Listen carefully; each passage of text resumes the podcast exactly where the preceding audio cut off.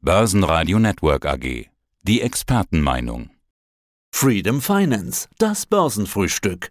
Die Trends der Märkte mit Andrei Wolfsbein.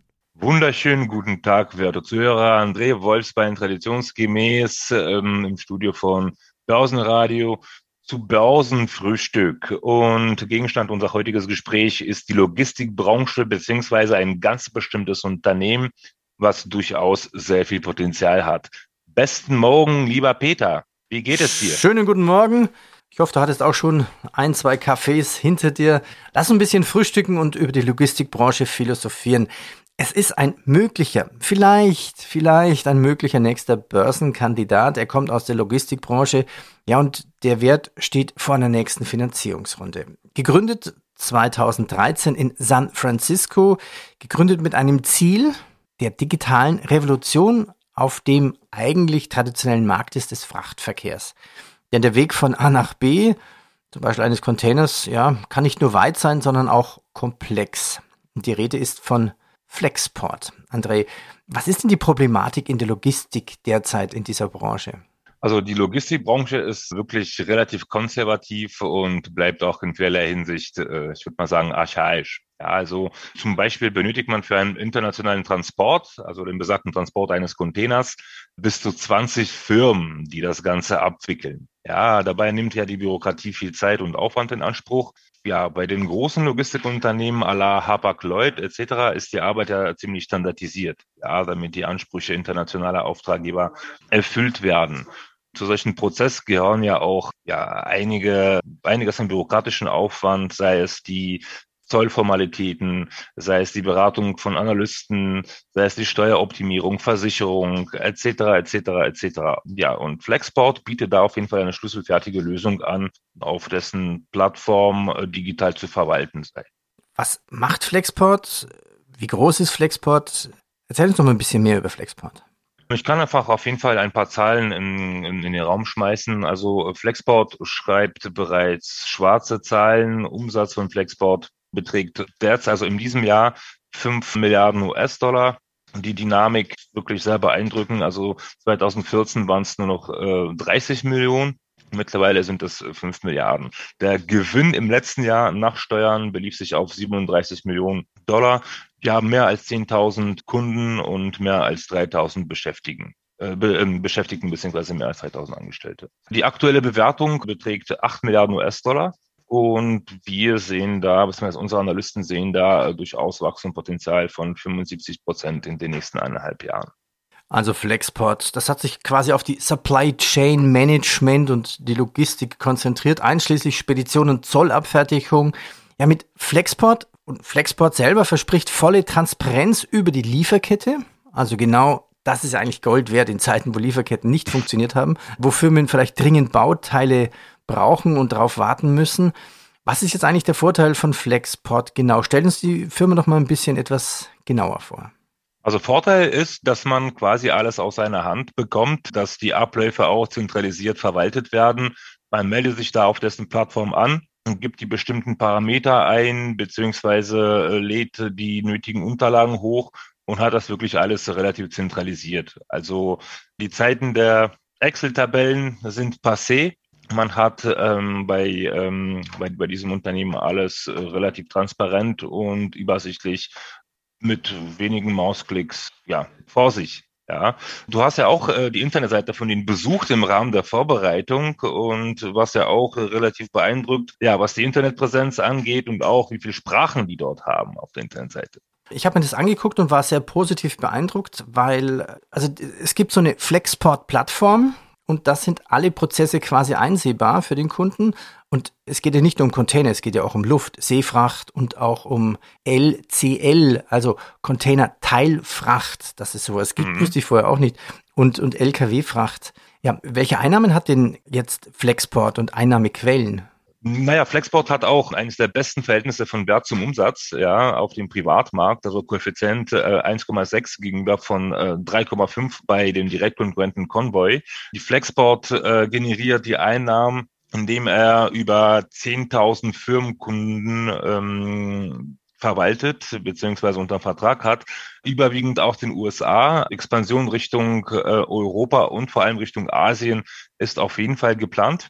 2018 war Flexport auf Platz 8 im Ranking im Ranking äh, Inc., also das ist auch so ein, so ein, so ein Ranking-Agentur mit einem Umsatzwachstum von sage und schreibe 15,9 Prozent in drei Jahren. Das kann sich auf jeden Fall sehen lassen.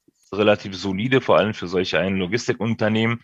Im letzten Jahr organisierte Flexport den Transport von Fracht in Wert von äh, sage und schreibe 19 Milliarden US-Dollar. Du hast mich ja vorher äh, nach äh, Vorteilen gefragt, vor allem für den, für den Kunden. Mhm. Ja, und da kann man sagen, also zumindest wirbt ähm, Flexport damit, dass die Kostenreduzierung bei den logistischen Leistungen um 10 Prozent, äh, also 10 Prozent beträgt, dass man 30 Prozent weniger Zeitaufwand für Formalitäten und Überwachung aufbringen muss bis zu, das, also das gefällt mir sehr, ja, bis zu 90 Prozent des E-Mail-Verkehrs, ja, wird nicht mehr benötigt und die erforderlichen Telefonate um 40 Prozent verkürzt werden. Das finde ich super als derjenige, der den ganzen Tag mit äh, Mandanten äh, korrespondiert.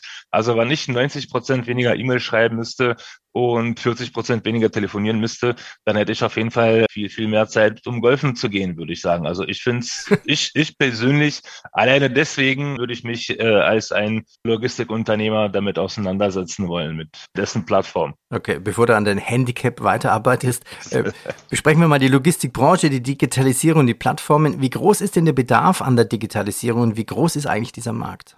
Logistik ist ja auch relativ eng mit der E-Commerce verbunden. Es gibt äh, ja diese, diese, diese Agentur McKinsey und laut McKinsey wuchs der E-Commerce-Markt um 25 Prozent, also seit 2020 um 25 Prozent und ähm, im letzten Jahr um weitere 11 Prozent. Ja, das führte selbstverständlich zu gestiegenem Interesse von Anlegern an Fragen der Logistik. Es gibt auch einen, einen amerikanischen Speditionsverband, ja, allein in Amerika generierte die Branche äh, des Straßentransports, ja, also äh, jetzt ohne Flugzeuge und ohne Seefahrt, mehr als 750 äh, Millionen pro Jahr, also knapp äh, dreiviertel Milliarde. Die gute Deloitte ja, prognostiziert, dass ähm, dieses Transportation Management System im Jahr 2024 bei über 92 Milliarden Tonnen Fracht liegen wird. Das ist fast doppelt so wie vor zehn Jahren zuvor. Ja, also die Globalisierung ist durchaus gegeben und treibt auch die Logistik ja, relativ stark an. Die Logistikbranche und die Finanzierung. Was ich erstaunlich fand und was mich wirklich gewundert hat, ist, dass es hier so eine Art Startup-Szene sogar gibt. Das war mir gar nicht bewusst. Ich dachte immer, ja, das ist eine Branche, die von ein paar großen, großen Reedereien dominiert wird eigentlich. Das ist richtig, aber das ist ja auch wie ein, wie ein Fintech-Wesen. Es gibt bestimmte Banken, die Digitalisierung verschlafen haben und äh, jetzt krampfhaft versuchen, da auf den abfahrenden Zug zu springen, ja, weil die Marktanteile äh, viel mehr von den neuen, frischen und hungrigen Marktakteuren ja unter sich aufgeteilt werden. Bei Logistikbranche ist das genauso. Also die Logistikbranche ist, äh, wie bereits erwähnt, relativ archaisch und konservativ. Und äh, Digitalisierung wurde dort auch mit einem, naja, mit einem mit einem etwas arroganten Lächeln äh, beschmunzelt, ja. Aber wenn wir jetzt die Startups in der Branche unter die Lupe nehmen, was da bei Finanzierungsrunden äh, über den Tisch ge gegangen ist. Also es gibt ja dieses, dieses äh, indonesisches JNT Express. Da wurden zweieinhalb Milliarden Euro, ähm, beziehungsweise zweieinhalb Milliarden US-Dollar gesammelt. Das amerikanische Project 44, ja, also das ist äh, die Visualisierung der Lieferketten, was ja auch bei Flexport bereits Teil des, des, des Ökosystems ist. Alleine die haben 202 Millionen US-Dollar bei der letzten Finanzierungsrunde gesammelt und der Wert von denen ist äh, derzeit 1,2 Milliarden. Ja, die Flexport erhielten äh, im Februar dieses Jahres auch knapp eine Milliarde an äh, Neugeldern. Also und man muss auch wissen, wer da äh, bei diesem Cap Table beziehungsweise bei dieser Finanzierungsrunde mit auf dem Tisch sitzt. Ja, das sind, sind JP Morgan, das sind auch die äh, Sequoia Capital, also die sich wirklich sehr gut positioniert haben im Startup beziehungsweise im Late Venture, äh, im Startup äh, Venture Capital und auch im Late Stage Private Equity Bereich. Also da tut sich was. Die Investitionen, also in Startups im Bereich der Logistik, haben sich seit 2021 verdoppelt, wie äh, die besagten McKinsey mitteilen. Was ist denn der Trend jetzt in dieser Logistikbranche?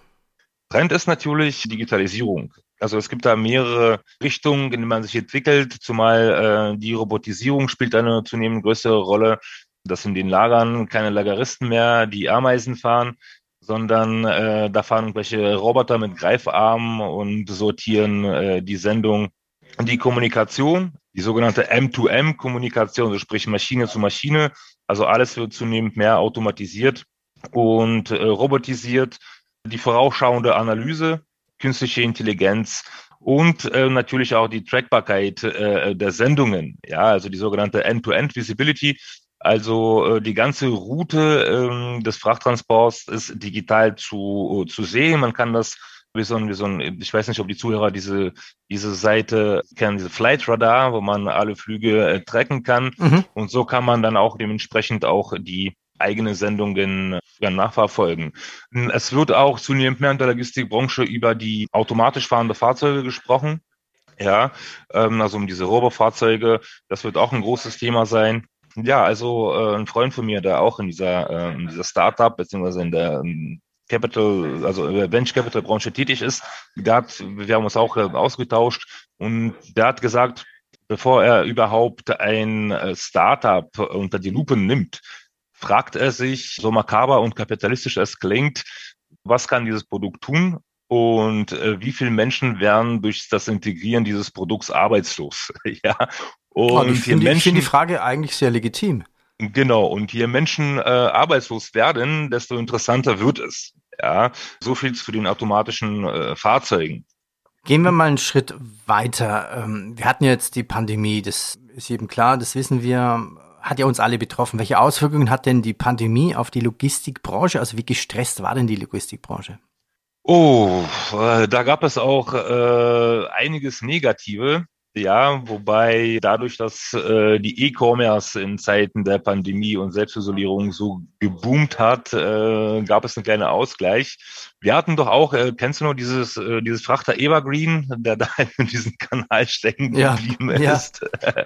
genau, also solche, solche Ereignisse kann man nicht vorher sagen, beziehungsweise solche Ereignisse sind äh, da, so die schwarzen Schwäne der Logistik sozusagen. Aber ähm, es gab eine Umfrage, und die ergab, dass 39 äh, Prozent der Marken, äh, die Verbraucher beispielsweise in den Staaten und Europa beliefern, haben die Logistik priorisiert. Also es wird trotzdem nachgekauft, die besagten Roboter, es werden die Prozesse optimiert. Also Anfang des Jahres hier führte das deutsche Branchenblatt Logistik heute, sowas gibt es auch, ähm, eine Umfrage unter den größten Unternehmen aus 18 Ländern durch.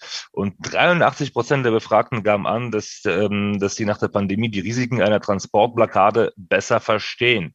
Ja, und wenn man das besser versteht und besser analysieren kann, kann man es dementsprechend auch mithilfe von solchen Unternehmen wie, wie es Flexport ist, auch besser managen. Ja, wenn ich weiß, okay, äh, die Wahrscheinlichkeit, dass der Kanal äh, verstopft ist, äh, durchaus gegeben ist, können wir eventuell äh, über die Plan B und Plan C nachdenken, dass die Schiffe bzw. dass die Frachten dann andere Wege nehmen oder zumindest in Betracht ziehen. Ja, also es gibt da auch solche Computermodelle, die solche Ereignisse wiedergeben können, beziehungsweise die solche Ereignisse modellieren können. Genau. Mhm.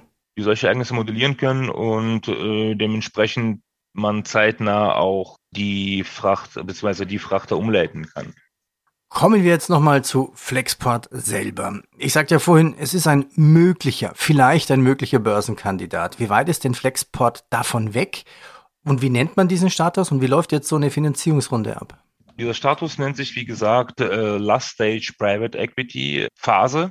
Das Unternehmen schreit, schreit bereits äh, schwarze Zahlen. Hätten wir jetzt ein besseres Marktumfeld, dann wäre Flexport auf jeden Fall schon Anfang des Jahres an der Börse. Das Interessante hier ist, dass man von vornherein die Möglichkeit hat, in ein solides Unternehmen zu investieren.